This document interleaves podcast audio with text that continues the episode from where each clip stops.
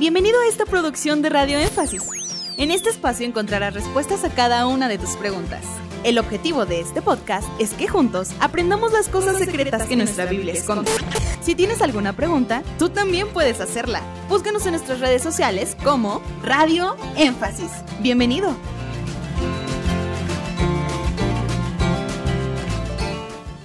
¿La primogenitora aún viene con bendiciones?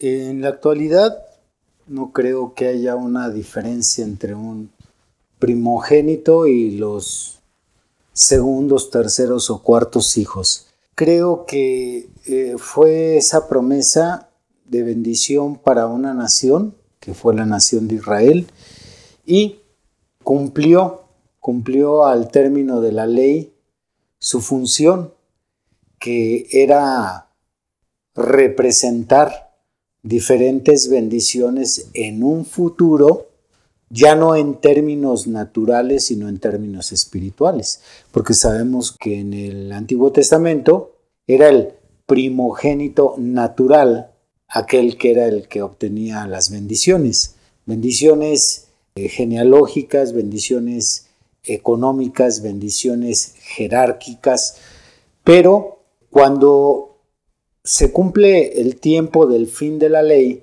junto con otro tipo de bendiciones naturales, aparte de la primogenitura, había otras bendiciones naturales para la nación de Israel. Estas concluyen y ahora pasan a ser bendiciones espirituales en aquello que estuvieron representando. La primogenitura, eh, aquel hijo primogénito, representó en primer lugar a Jesucristo. En el caso de cada hijo que nació en un hogar judío, cada uno de ellos representaba a Jesucristo, que es, según Colosenses capítulo 1, creo que es el versículo 15 o 16, es el primogénito de entre los muertos. Entonces, Isaac, como el primogénito, representó a Cristo, el hijo de Tamar y de Judá, Sara y Errom. Ok, uno de ellos que fue el primogénito, que es el que se le puso el, cordón de grana para identificarlos cuando estaban naciendo, representó a Jesucristo. Cada primogénito representó a Jesucristo. Entonces, cuando llega el cumplimiento de la gracia, ya no necesitamos la sombra porque la sombra desaparece en la medida que ésta se va acercando a lo real. También cada primogénito representó a la iglesia novia, no a la iglesia salva, sino a la iglesia novia. Ellos son los primogénitos, porque ellos son los que van a heredar todas las bendiciones del Padre. El primogénito recibía una herencia al doble en comparación con todos los demás. Entonces, si el padre tenía 10.000 cabezas de ganado y eran cuatro hijos, pues eh, le tocaban 5.000 para el primogénito y las otras 5.000 se las repartían los otros tres, pero le tocaba el doble de la herencia que los demás. Bueno, eso en el Antiguo Testamento fue natural, pero en la actualidad hoy representa que la iglesia novia va a recibir una doble herencia frente a los salvos, frente a los hermanos que entran en la categoría de hijos.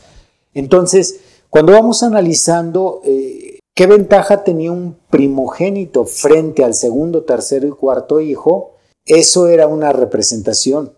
Fue en su momento una bendición natural, pero pues iba a magnificar espiritualmente una vez que entrara la, la gracia.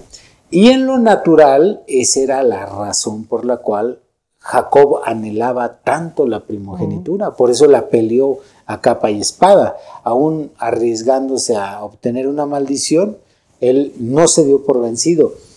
Entonces, Hoy en la actualidad, un primogénito en lo natural no haría ninguna, absolutamente ninguna diferencia frente al segundo o tercer hijo en lo natural, porque ya la primogenitura es 100% espiritual como una ventaja frente a quien no la adquiere.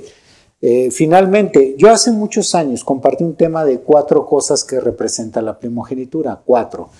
Y entre ellas, pues la primogenitura representa la salvación. Entonces, igual que Jacob peleó la primogenitura, cada ser humano tiene que pelear por su salvación. Igual que Esaú vendió la primogenitura por un plato de lentejas, hay cristianos que venden su salvación por un trabajo, por una mujer, por sexo, por placer. Entonces, todas esas escenas donde la primogenitura es la protagonista de la historia, están representando algo. ¡Hey! Gracias por llegar hasta el final de este podcast. Esperamos que cada una de tus interrogantes haya sido resuelta. Te esperamos aquí para resolver más de tus preguntas.